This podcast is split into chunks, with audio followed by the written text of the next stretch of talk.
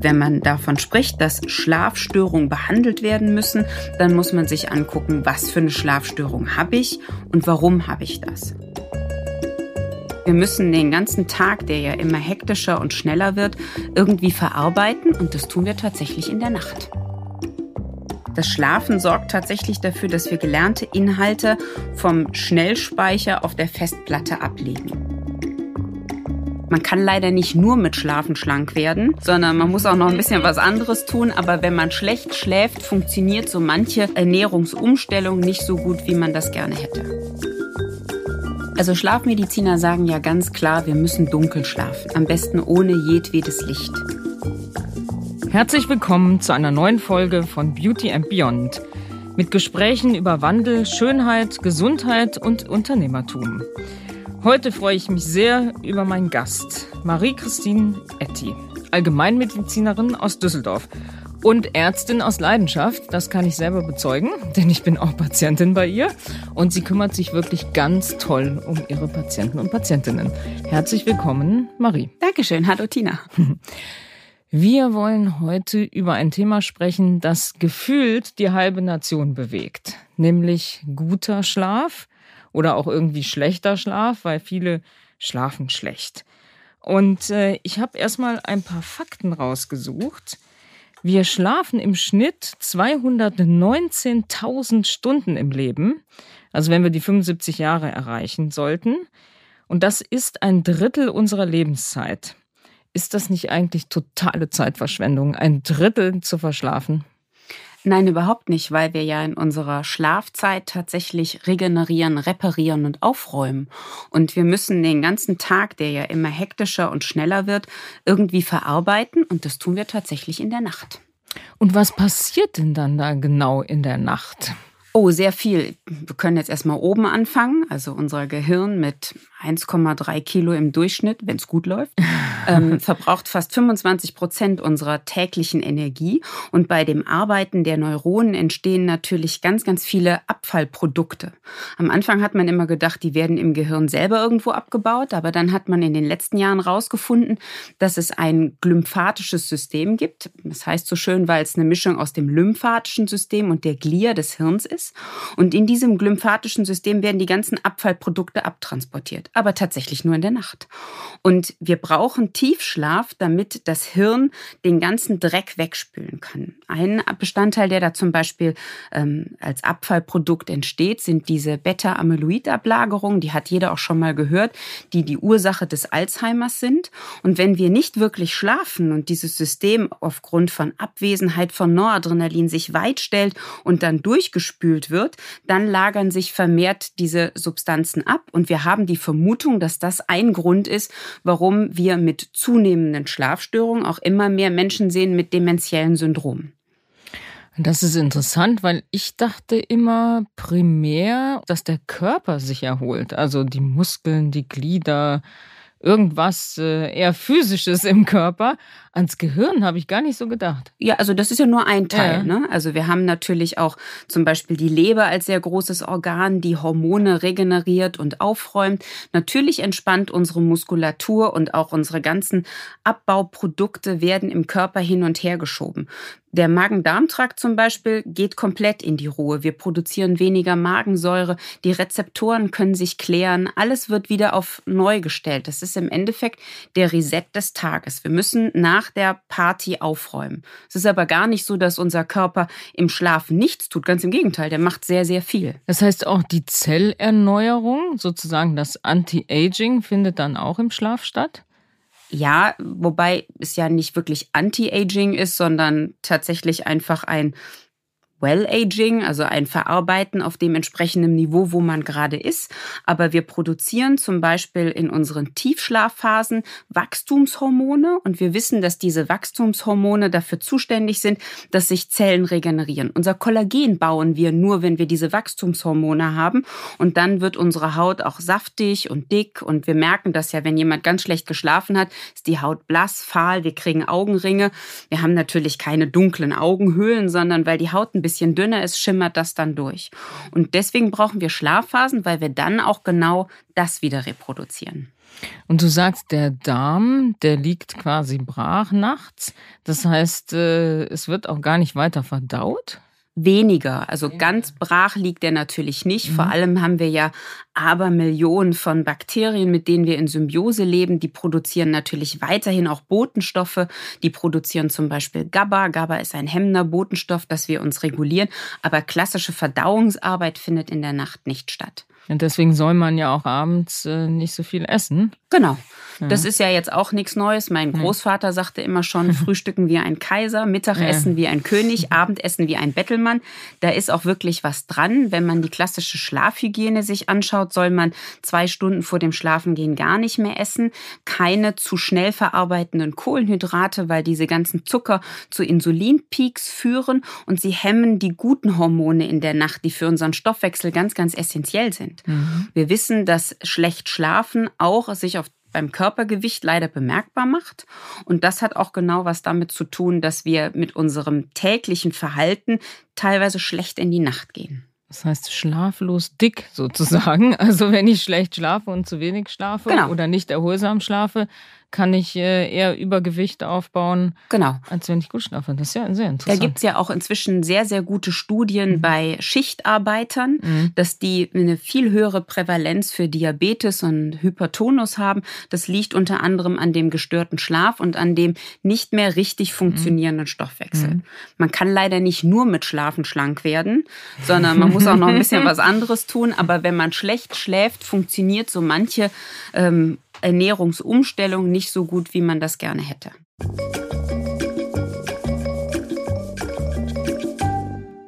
Gutes Stichwort schlecht schlafen. Ähm, eine andere Statistik, 200.000 Arbeitstage pro Jahr gehen der deutschen Wirtschaft laut Studien verloren, weil die Arbeitnehmer chronisch unausgeschlafen und deswegen weniger leistungsfähig sind. 40 Prozent der Bevölkerung haben laut Robert Koch Institut Angst vor dem Einschlafen. Warum ist das so? Und wenn, wenn ich die Werbung schaue, manchmal oder häufig vor der Tagesschau, dann kommt immer irgendwas äh, zum Thema Schlaf. Entweder was Beruhigendes oder Melatonin rauf und runter oder der Darm. Aber dieses Thema schlecht schlafen scheint in den letzten Jahren wirklich überhand genommen zu haben. Ja, das ist spannend. Ähm, ich empfinde das als Mediziner auch so. Ähm, warum die Leute Angst vorm Einschlafen haben, finde ich ein bisschen knifflig, die Frage, weil manche haben ja Angst davor, ins Bett zu gehen, weil sie nicht einschlafen. Mhm. Das ist gerade die Fraktion, die man mit Melatonin-Werbung verhofft, mhm. äh, hofft zu bekommen. Und dann gibt es natürlich auch noch Menschen, die Angst davor haben, dass sie Albträume haben oder Angst vor der Durchschlafstörung oder whatever. Also es ist ja mhm. sehr, sehr vielschichtig, was da so manchmal in der Nacht abläuft. Ich persönlich glaube, dass das Problem in der Nacht im Tag liegt.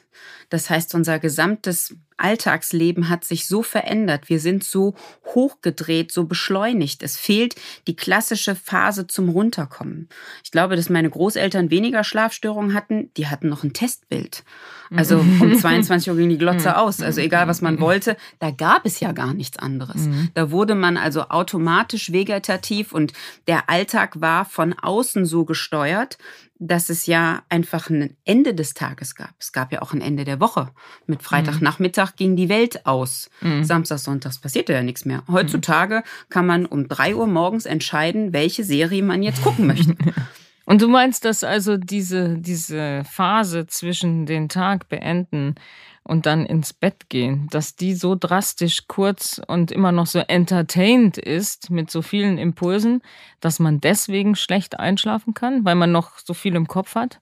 Das kann sehr gut sein, zumal kann man ja auch viel in den Kopf reintun. Ne? Mhm. Also ähm, die Arbeit des Juristen hat sich ja nicht groß verändert. Nur der Jurist heutzutage kann um 23 Uhr seine E-Mails abrufen mhm. und kann natürlich da die ganze Korrespondenz nochmal nachgucken. Und in dem Augenblick, wo ich in dem Thema drin bin, geht mein Sympathikus an. Das heißt, mein vegetatives Nervensystem fährt hoch.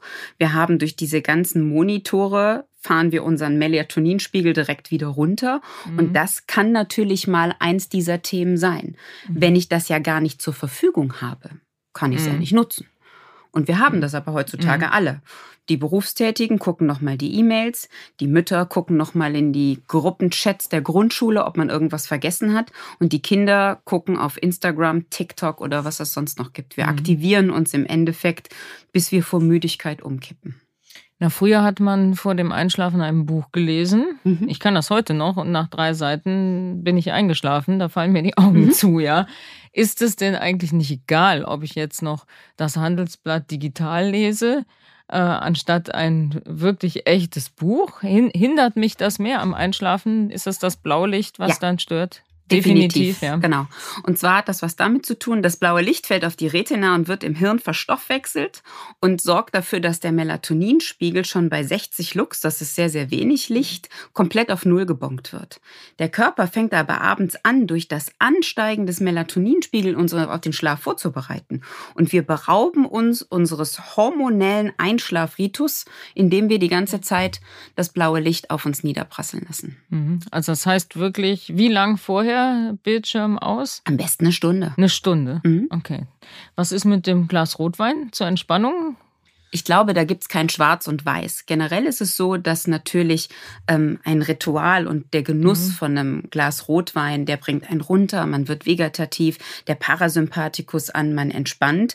Zum Einschlafen ist das sicher ein guter Hack. Mhm. Das Problem ist aber, dass sämtlicher Alkohol über unsere Leber verstoffwechselt wird. Und die Leber arbeitet sowieso schon nachts. Vor allem mhm. so zwischen drei und vier Uhr morgens, die Zeit, wo die Leute immer wach werden, da ist die mhm. Leber auf Hochtouren am Arbeiten arbeiten. Und ich kann dann mir zwar beim Einschlafen ein bisschen helfen, aber ich kann damit Durchschlafstörungen verstärken. Mhm. Das ist aber auch ganz individuell. Es gibt Menschen, die einfach auf ein Glas Rotwein entspannen und dann super schlafen können. Mhm. Da spricht im Großen und Ganzen auch nichts gegen. Mhm. Die Dosis ist ja sicher das Gift. Was ich immer finde, was, äh, was hilft, ähm, das Glas äh, warme oder heiße Milch. Ist das ein totaler Mythos oder ist das da, weil da ist ja Eiweiß drin? Kann das irgendwas Gutes in der Nacht? Also generell ist es so, dass in der Milch ist ein Hauch Tryptophan mhm. drin, aber wirklich auch nur ein Hauch. Zu wenig. Genau. Tryptophan ist eine Aminosäure, mhm. die wir im Körper verstoffwechseln können mhm. und ist der Vorbaustein, aus dem wir dann über Hydroxylierung auf der einen Seite Serotonin bauen, unser Glückshormon, und auf der anderen Seite das Melatonin, unser Schlafhormon. Aber es ist wie gesagt ein zu vernachlässigender Teil. Rotwein hat übrigens mehr Tryptophan als Milch. Ähm, Wirklich? Aber das, wow. was man natürlich normalerweise trinkt man ja auch die heiße Milch mit Honig. Man sagt auch dem Honig nach, dass er Bestandteile hat, was regulativ und ähm, einen runterbringt und entspannt. Mhm. Ich glaube manchmal, dass all diese Sachen, die wir aus unserer Kindheit mitbekommen, ja ähnlich diesen Ritualisierungen mhm. sind. Das ist, die Medizin hat sich mit der Hühnerbrühe auseinandergesetzt, mhm. ob Hühnerbrühe bei grippalen Infekten ja. funktioniert oder nicht. Und dann hieß es, das ist alles nur Placebo-Wirkung. Im Endeffekt ist es völlig egal. In dem Augenblick, wo ich Fürsorge für mich selber betreibe mhm. und über diese warme Milch im Endeffekt mein Schlafritus beginne, ab dem Augenblick, glaube ich, hat es schon einen positiven Effekt, mhm. ohne dass es jetzt wirklich an der Milch liegt. Mhm, okay, verstehe. Und äh, die heiße Badewanne oder das Fußbad? Ja, also für das Fußbad gibt es eine super Studie, die okay. gezeigt hat, dass regelmäßige Fußbäder tatsächlich die Einschlafzeit verkürzen können. Und auch bei den warmen Bädern sind sich die Schlafmediziner mhm. eigentlich einig. Das hat was damit zu tun, dass wir eine innere Uhr haben. Und diese innere Uhr ist temperaturabhängig. Das heißt, man hat einen Versuch gemacht, wo man Studenten in lichtabgeschirmte Räume eingesperrt hat, ohne dass es von außen einen Taktgeber oder eine Uhr gab. Und dann hat man festgestellt, dass die immer zur festen Zeit sank der ihre Körpertemperatur ab. Und mit diesem Absinken der Körpertemperatur wurden die müde. Wir brauchen das auch, damit unsere ganzen mhm. Regenerationsprozesse angehen. Dann funktioniert das Melatonin richtig. Und die Schlafmediziner sagen halt ganz klar, wenn ich warm bade, dann mache ich die Peripherie Peripherie mhm. weit. Das heißt, die peripheren mhm. Blutgefäße werden durch die Wärme weit gestellt und es mhm. macht dem Körper leichter, diese Temperaturabsenkung dann hinzubekommen. Und deswegen kann das das Einschlafen fördern. Ja, ah, interessant. Und äh, ich kann ja mit kalten Füßen überhaupt nicht einschlafen. Ja, ja nicht. Hat das, ist das, gibt es da auch noch einen, einen, medizinischen Hintergrund oder ist das rein gefühlt, dass man da nicht äh, einschlafen kann, weil die Füße kalt sind? Also ich kann nicht mal denken mit kalten Füßen. Ich glaube, dass das einfach was damit zu tun hat, dass dann natürlich auch auch viel Energie für die Thermoregulation ja, drauf geht. Okay. Und das will der Körper in dem Augenblick gar nicht. Ja, ja. der braucht die Energie für die anderen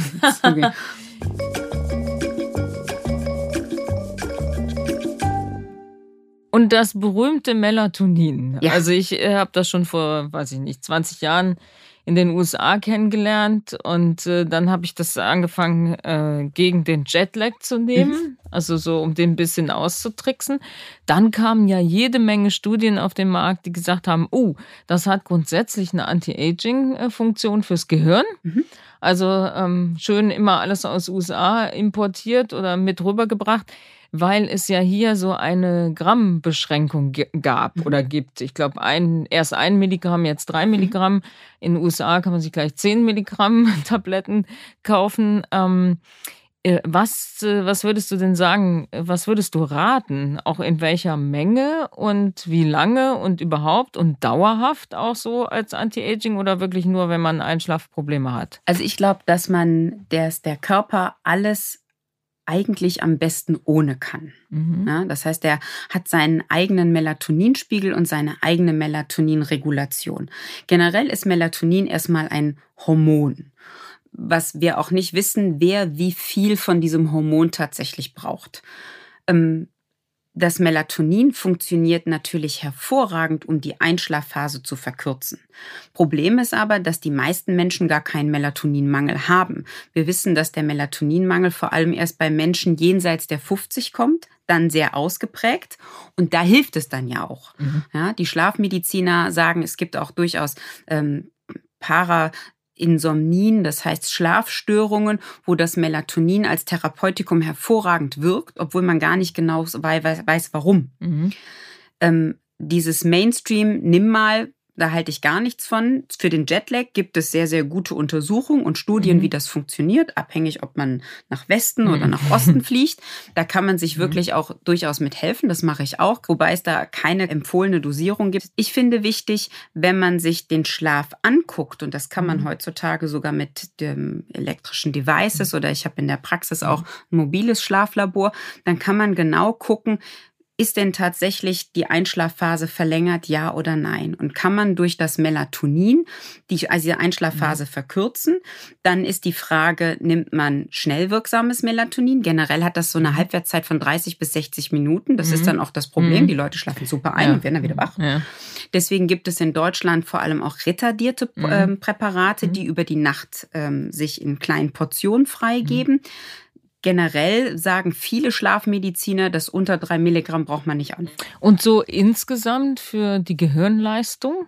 Also gar nicht unbedingt nur fürs Schlafen, sondern um sich fit zu halten im Gehirn? Ich glaube, das viel wichtiger ist ja, dass das Melatonin durch das Aufrechterhalten des Schlafes und das mhm. Herstellen der Schlafarchitektur dafür mhm. sorgt, dass wir unser Cortisol regulieren können. Mhm. Unser Cortisol ist unser Alltagsstress-Bagatellhormon, was wir in der Nacht regenerieren und wir sollten eigentlich morgens mit hohen Cortisolspiegeln rauskommen. Mhm. Dann können wir uns gut konzentrieren, fühlen uns erholt und dann fällt das über den Tag ab und hat nachts wie abends wieder seinen niedrigsten Wert und dann bin ich müde und gehe ins Bett. Mhm. Und wenn ich gar nicht richtig schlafe, dann reguliere ich mein Cortisol überhaupt nicht und dann komme ich morgens wie so ein ausgelatschter Pantoffel aus der Nacht und fühle mich völlig gerädert und kann mich gar nicht konzentrieren. Also ist die Frage, ist das Melatonin dann sinnvoll, damit der Rest funktioniert? Das mhm. kann man sicher mal ausprobieren und sich das genau mhm. angucken. Mhm. Oft reicht es aber auch schon, die Vorboten einzunehmen. Also die Frage, habe ich überhaupt durch meine Ernährung ausreichend Aminosäuren? Vielleicht arbeite mhm. ich auch erstmal nur mit dem hydroxylierten Tryptophan. Da gibt es in mhm. der Naturheilkunde viele Pflanzen, die einen noch unterstützen können.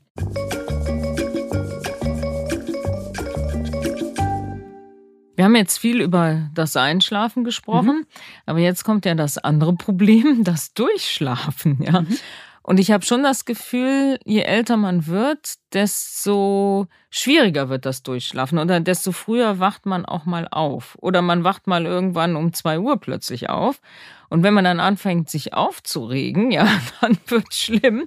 Wenn man irgendwie ganz entspannt bleibt und dann schläft man ja auch wieder ein, das ist, das ist auch okay. Aber was passiert denn in diesem Körper zwischen, keine Ahnung, eins und drei, dass man genau in dieser in diesem Moment so leicht äh, aufwacht. Also ich habe das früher nicht gehabt. Ich habe das jetzt erst so mit den Jahren bekommen. Was was was ist da los?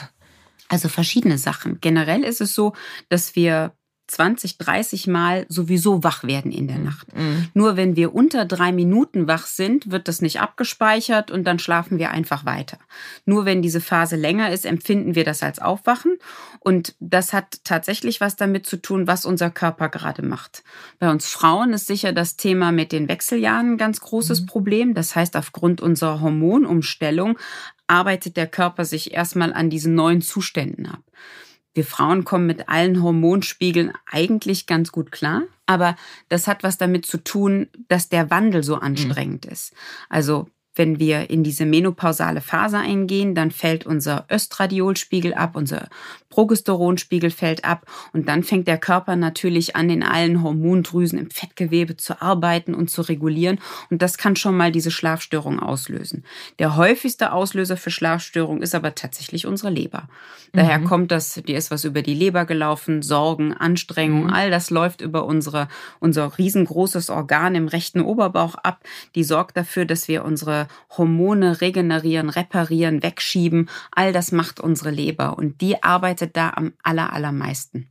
Und was kann ich jetzt der Leber Gutes tun, damit die nicht so viel arbeiten muss und ich nicht wach werde? Also da gibt es unterschiedliche Sachen. Erstmal kann man sie entlasten. Entlasten kann man die Leber zum Beispiel sehr gut, indem man einmal im Jahr fastet um die mhm. sieben bis zehn Tage. Da bauen wir sehr viel von dem ungesunden Fettgewebe in der Leber ab und wir machen die erstmal sauber. Dann gibt es die Möglichkeit, homöopathisch dran zu gehen. Gibt es auch einige Komplexpräparate inzwischen auf dem Markt, die sehr, sehr gut funktionieren. Oft ist es aber besser, mit einem Arzt sich Gedanken darüber zu machen, über die Anamnese, wo kommt das Problem tatsächlich her. Dann kann man eine sehr kalkulierte homöopathische Therapie machen. Und natürlich, dass man die Dinge weglässt, die einen tatsächlich nachts über die Leber laufen. Das ist, dass man den Alkohol weglässt, dass man abends sich runterfährt, vegetativ wird, entspannt, weil der Schmerz der Leber ist die Müdigkeit und das hat oft einfach was mit unserem Gedankenkreisen und Sorgen zu tun, was uns dann wieder sympathisch aktiviert und das brodelt dann alles über dieses Organ. Ja, deswegen schläft man ja meistens äh, oder viele am Wochenende besser als unter der Woche. Mhm. Das muss ja damit auch was zu tun haben, dass man dann irgendwie, jetzt weiß man, Wochenende weniger Stress und dann weiß die Leber das dann wahrscheinlich auch und dann ist man irgendwie entspannter und schläft dann besser. Genau.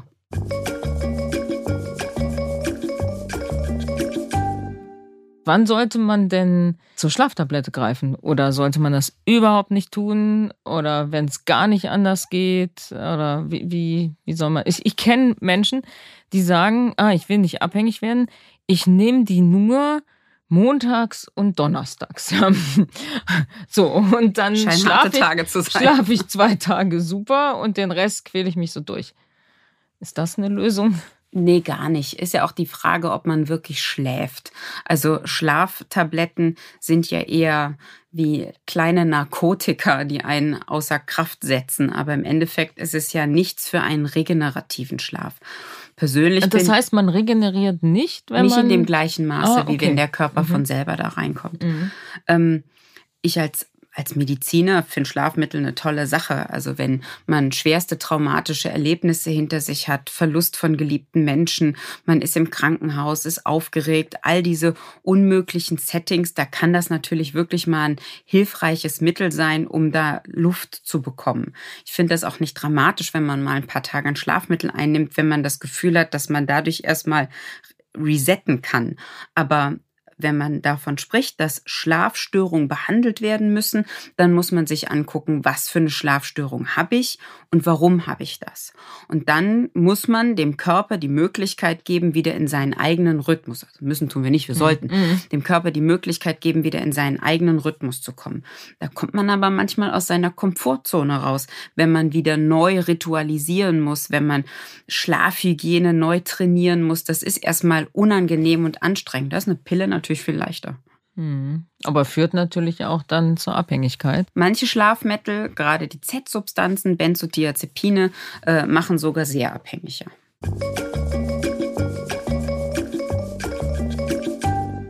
Hat eigentlich die Schlafposition, also wie ich im Bett liege, etwas mit der Schlafqualität zu tun? Oder gibt es da einen Tipp? Also wenn, ein Tipp, weniger Falten zu bekommen, ist natürlich auf dem Rücken zu liegen, ja. Aber wenn man auf dem Rücken nicht gut schläft, dann ist auch blöd, ja. Also da kommt es ja wirklich drauf an, wen man fragt. Ja. Ähm, wenn man einen Orthopäden fragen würde, würde der sagen, also diese Embryonalstellung ist ja fürchterlich. Ähm, viele von uns liegen so, wir sind, mhm. die meisten sind tatsächlich Seitschläfer. Das Problem ist natürlich, dass wenn wir nachts liegen, haben wir ja auch endlich mal den Druck von unserer Wirbelsäule. Mhm. Und die Wirbelsäule, dazwischen den Wirbelkörpern haben wir unsere Bandscheiben und auch die, genau wie die Haut, füllen sich in der Nacht mit Schlaf und mhm. werden dadurch erstmal wieder als Pufferzonen aktiv. Das ist auch der Grund, warum wir morgens größer sind als abends. Und wenn man sich vorstellt, wenn man platt auf dem Rücken liegt, dann hat die Wirbelsäule natürlich die Möglichkeit, erstmal sich wieder in die Länge zu regenerieren. Jetzt kommt aber das Schlafsetting ins Bild, nämlich die Frage, habe ich eine zu weiche Matratze, dann kann ich es hm. schon lassen. Was habe ich für ein Kissen? Dann habe ich die Halswirbelsäule abgequetscht. Und wenn ich dann in die Seitlage gehe und hm. embryonal mich hm. zusammenkürze, dann verkürzen meine Muskeln im Becken. Ich komprimiere meine Wirbelkörper durch den Rundrücken und dann kann natürlich sich das Gesamtmuskuloskeletale System nicht richtig schön in die Länge bringen. Eine andere Sache ist, wenn man zum Beispiel im Bauch schläft, wenn man sich wundert, warum man puffy Eyes hat und verschwollenes Gesicht, hat das was mit der Bauchlage ja. zu tun, weil dann unsere Lymphflüssigkeit und alles natürlich ja, der Schwerkraft klar. folgt und leider auch im Gesicht. Und je älter wir werden, desto weniger Elastizität ist leider drin und dementsprechend sammelt sich da gern das Wasser. Aber die meisten, die schlafen ja gern in dieser Seitenlage. Mhm. Liegt das daran, dass wir im Mutterbauch schon so so, so drin gelegen haben? Das kann gut sein. Da Psychologen und Psychiater reiben sich daran auf, was hm. mir das über meinen Partner sagt, wenn der wie schläft. Ach so. Ähm, ich ja. glaube, nein, tatsächlich ist es natürlich so, dass es eine, eine funktionelle Haltung ist, die mhm. wir seit Embryonalstellung haben.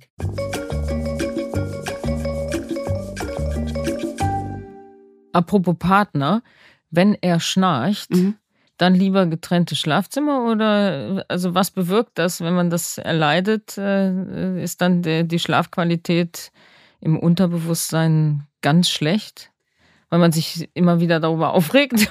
Wenn man sich aufregt, auf jeden Fall.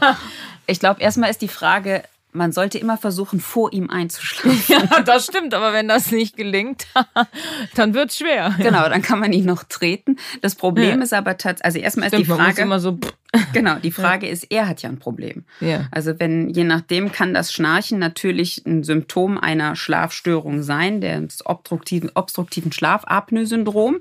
Das kann durchaus mal auch behandlungsbedürftig sein. Aber wenn es mein, jetzt mich als Nichtschnarcher mhm. tatsächlich nachts so oft stört und äh, immer wieder weckt, dann wären getrennte Schlafzimmer wohl möglich erstmal eine Idee. Mhm. Auch für die Beziehungshygiene, ja. weil man mag den anderen ja morgens wieder. Ja, das stimmt, nachts dann weniger.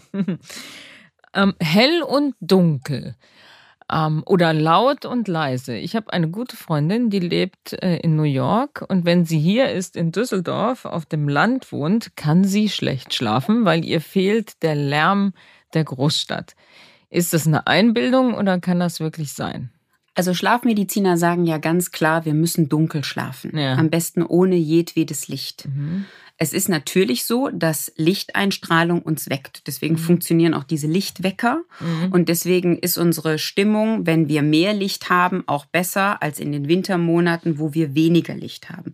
Auch Lärm. Wir Frauen sind auch genetisch dafür gemacht, auf kleinere Geräusche schneller zu reagieren. Sicher evolutionär wegen der Kinder. Aber wenn ich natürlich keine Geräusche und kein Licht habe, schlafe ich per se erstmal besser. Ich glaube aber, dass wir Gewohnheitstiere sind. Mhm.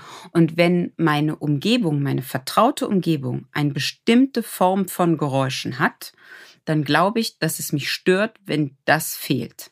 Mhm. Deswegen verstehe mhm. ich jemanden, der dann diese Geräusche von der Straße und die Sirenen, wenn der die nicht mehr hört, denkt er, es ist was nicht, jetzt, jetzt ist wirklich jetzt was ist im was Argen. komisch, ja.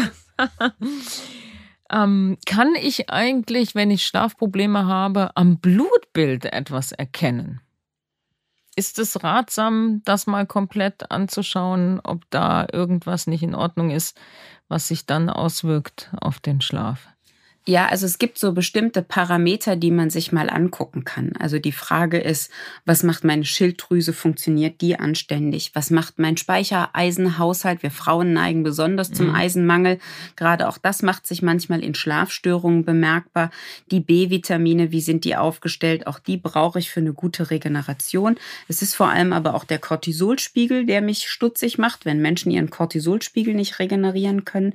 Da gibt es aber auch gute Analysen aus äh, Spucke und Urin, wo man mal genau schauen kann, was macht denn mein Hormonhaushalt? Habe ich einen klassischen zirkadianen mhm. Rhythmus, ja oder nein? Mhm. Und inzwischen gibt es sogar die Möglichkeit, über Haaranalysen herauszufinden, die Charité forscht an diesem Thema, ob ich jetzt eher der Lerchen- oder der Eulentyp bin und wo meine richtige Einschlafphase wäre.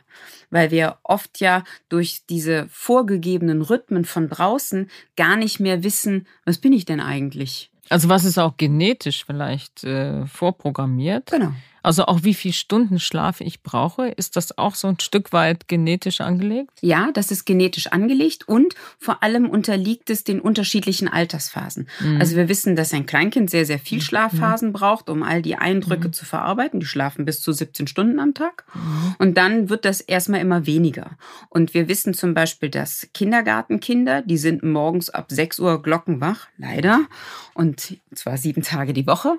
Und dann auf einmal, wenn die in die Schule müssen, tun tun die sich unendlich schwer. Grundschulkinder kommen um 7 Uhr nicht in die Pötte, mhm. weil die eigentlich erst so um 8 Uhr, halb mhm. neun in Gang kommen. Aber die Schule nimmt darauf keine mhm. Rücksicht. Es gibt Länder in Europa, die bereits angefangen haben, das ein bisschen umzustellen. Mhm. Und man hat festgestellt, dass Kinder, die später in der Schule anfangen, mhm. ihre Matheaufgaben viel, viel besser lösen können. Mhm. Und dann haben wir unsere Teenager, die ja im Endeffekt vor 14, 15 Uhr nicht aus der Höhle kommen, weil die halt auch bis mitten in die Nacht, wer weiß was machen können. Und das wird natürlich genau dadurch auch verstärkt. Im Alter von 20 Jahren bin ich fast wieder in dem Rhythmus drin, den ich als Sechsjähriger habe. Mhm. Und so ab 60, 70, 80, da wird es immer weniger?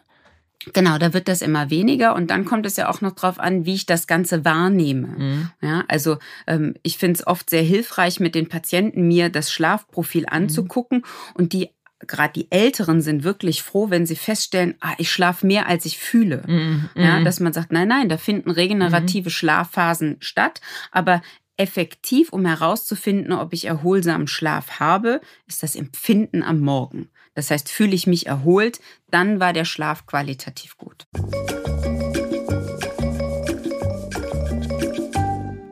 Und jetzt muss ich noch fragen, die Stellung des Bettes. Also es gibt ja so Energieexperten, die sagen, oder Feng Shui, die sagen, das Bett steht äh, falsch oder das Energiefeld ist nicht richtig, müsste irgendwas ändern, Bett verstellen oder irgendwas neutralisieren.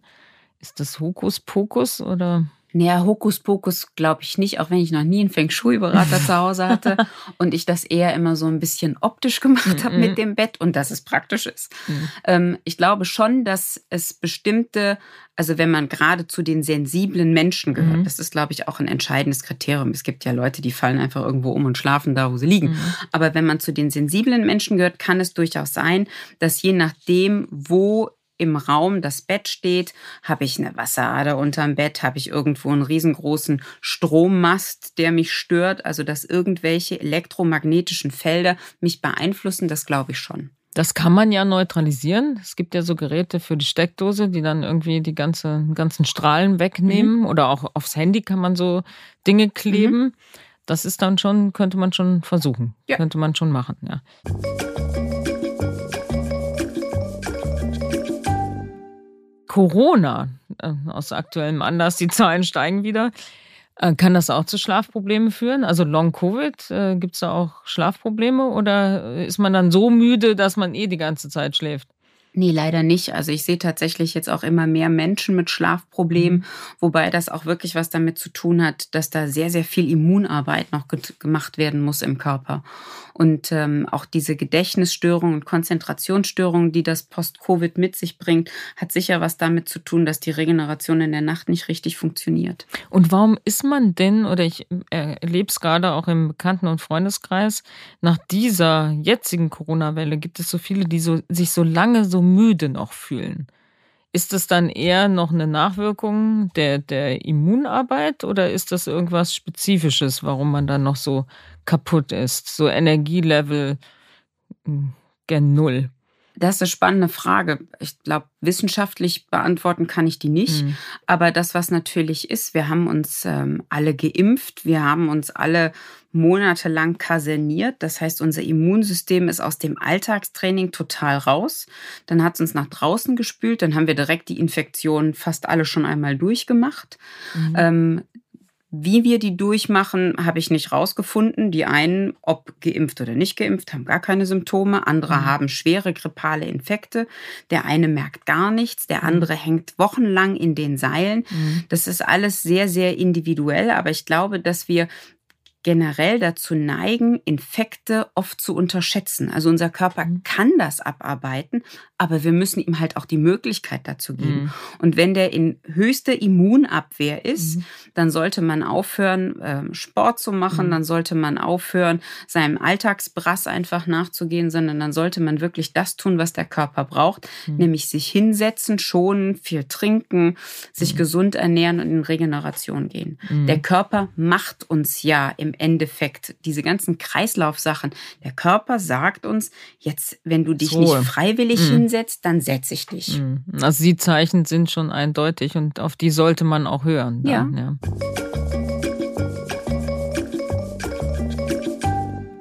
Nahrungsergänzungsmittel. Gibt es etwas, was man abends äh, nicht nehmen sollte von all dem, was man so normalerweise nimmt? Ich würde zumindest nichts nehmen, was mich aktiviert. Ne? Mhm. Also gerade zum Beispiel Vitamin D nimmt man besser morgens mhm. ein mit einer Mahlzeit, weil es zu den fettlöslichen mhm. Vitaminen gehört, ist aber eigentlich gar kein Vitamin, mhm. sondern gehört in den mhm. Hormonstoffwechsel, ist aktivierend, mhm. bringt unseren Stoffwechsel in Gang. Das macht ja keinen Sinn, das abends zu nehmen. Da also auch Vitamin auch. C und sowas eher genau. abends nicht. Aber so Magnesium, Calcium, Mineralien eher kann man ruhig abends auch machen. Ja, Magnesium kann ich über den ganzen Tag nehmen, aber gerade auch manchmal abends sorgt es tatsächlich dafür, dass die die Muskulatur relaxiert und dass ich dann mhm. besser ins Entspannen komme. Und der Mittagsschlaf, mhm. ist der gut? Also wenn ich mittags anfange zu schlafen, komme ich danach gar nicht mehr hoch. Wie lange schläfst du? Ja, ja, das, das weiß ich dann nicht. Also im Büro mache ich das selten. Aber doch, es gibt so manche Situationen in langen Konferenzen, wo einem dann manchmal die Augen zufallen. Gut, das ist dann mehr so eine Art äh, drei Sekunden Schlaf mhm. und man denkt so hoch, hat man jetzt lange geschlafen, hat es einer gesehen. Aber äh, äh, falls man das jetzt zulassen würde, wie lange schläft man dann eigentlich, wenn man da so einschläft äh, mittags oder nachmittags? Also generell haben wir in unserer Cortisolrhythmik um die Mittagszeiten tief. Ich glaube auch, dass die Südländer ganz klug sind, dass sie in der Zeit die Siesta eingebaut haben. Mhm. Die haben es wahrscheinlich eher wegen der Mittagssonne, aber man ist ja eh müde. Und ähm, wir wissen aus Studien von Kindern, dass wir auch gerade in dem Mittagsschlaf die ganzen Eindrücke und das Gelernte vom Vormittag tatsächlich abspeichern. Also man hat Versuche mit Kindern gemacht, die einen hat man schlafen lassen, die anderen nicht. Und die, die haben schlafen können, haben das, was sie da kurz vorher gemacht haben, alles in ihr Langzeitgedächtnis überführt. Das heißt, hm. das Schlafen sorgt tatsächlich dafür, dass wir gelernte Inhalte vom Schnellspeicher auf der Festplatte ablegen. Wichtig mhm. ist aber, wenn man als Erwachsener sich den Mittagsschlaf äh, einverleibt, dass man ihn nicht zu lang macht. Das heißt, wenn ich in eine zu ausgedehnte Tiefschlafphase komme, dann kommt man ja der wie Kreislauf so, hin. Genau, da kommt man wie so ein ausgelutschter Drops raus und hat nicht das Gefühl, dass man sich erholt hat. Aber 20 Minuten kann durchaus was Produktives haben. Ist ja auch interessant. Ich habe früher in der Schule, habe ich vor dem Einschlafen noch gelernt, weil ich das Gefühl hatte, dann war es wirklich auf der Festplatte. So habe ich innere Medizin gelernt. Drei ah, ja. Seiten lesen, schlafen, drei Seiten lesen, schlafen. War ein langer Weg. Hat ja, war ja erfolgreich, äh, offensichtlich.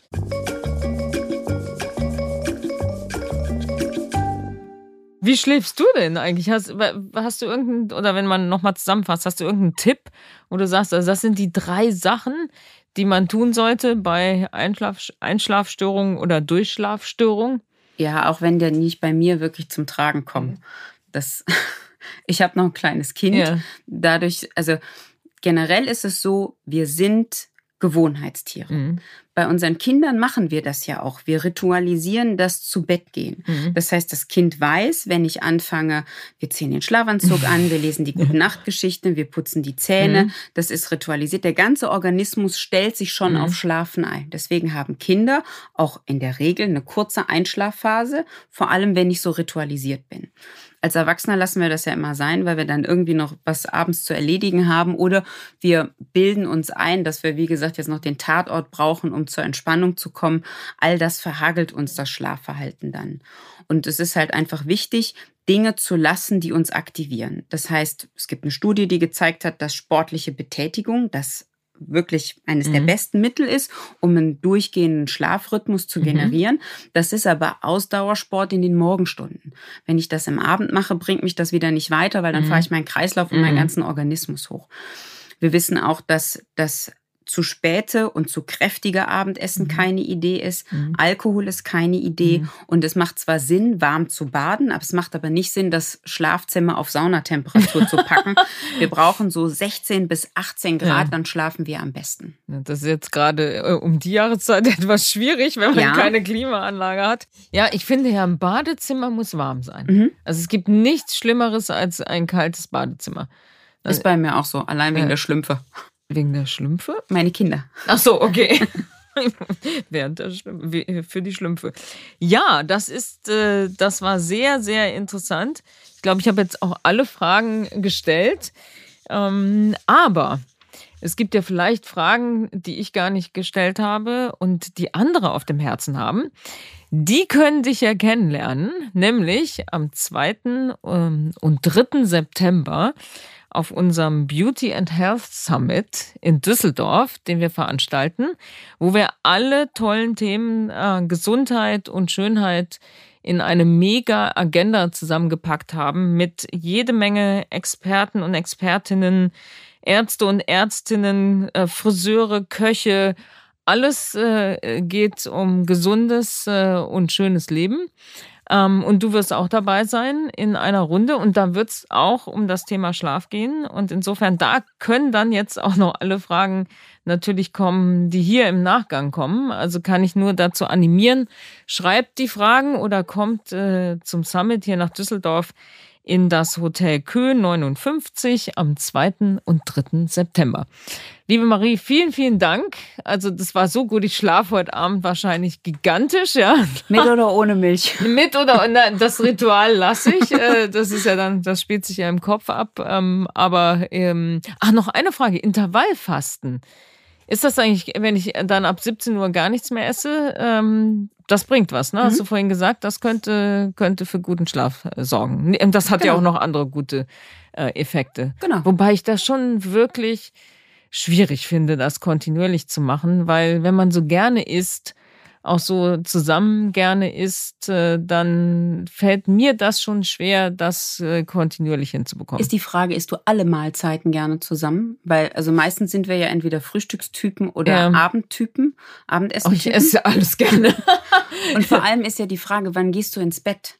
Also du musst mit ja. dem Intervallfasten nicht um 17 Uhr aufhören, wenn du erst um 24 Uhr ins Bett gehst. Ja, ja. ja also dann könntest du auch vorher, sagen, du hörst mhm. um 9 Uhr auf mhm. und dann musst du einfach nur die Stunden davor gucken mhm. und dann halt spät frühstücken und morgens vielleicht erstmal nur mit Wasser starten. Ja, das ist, das mache ich sowieso. Sehr gut. Gut, vielen, vielen Dank. Gerne. Und dann bis bald. Bis bald. Tschüss. Tschüss.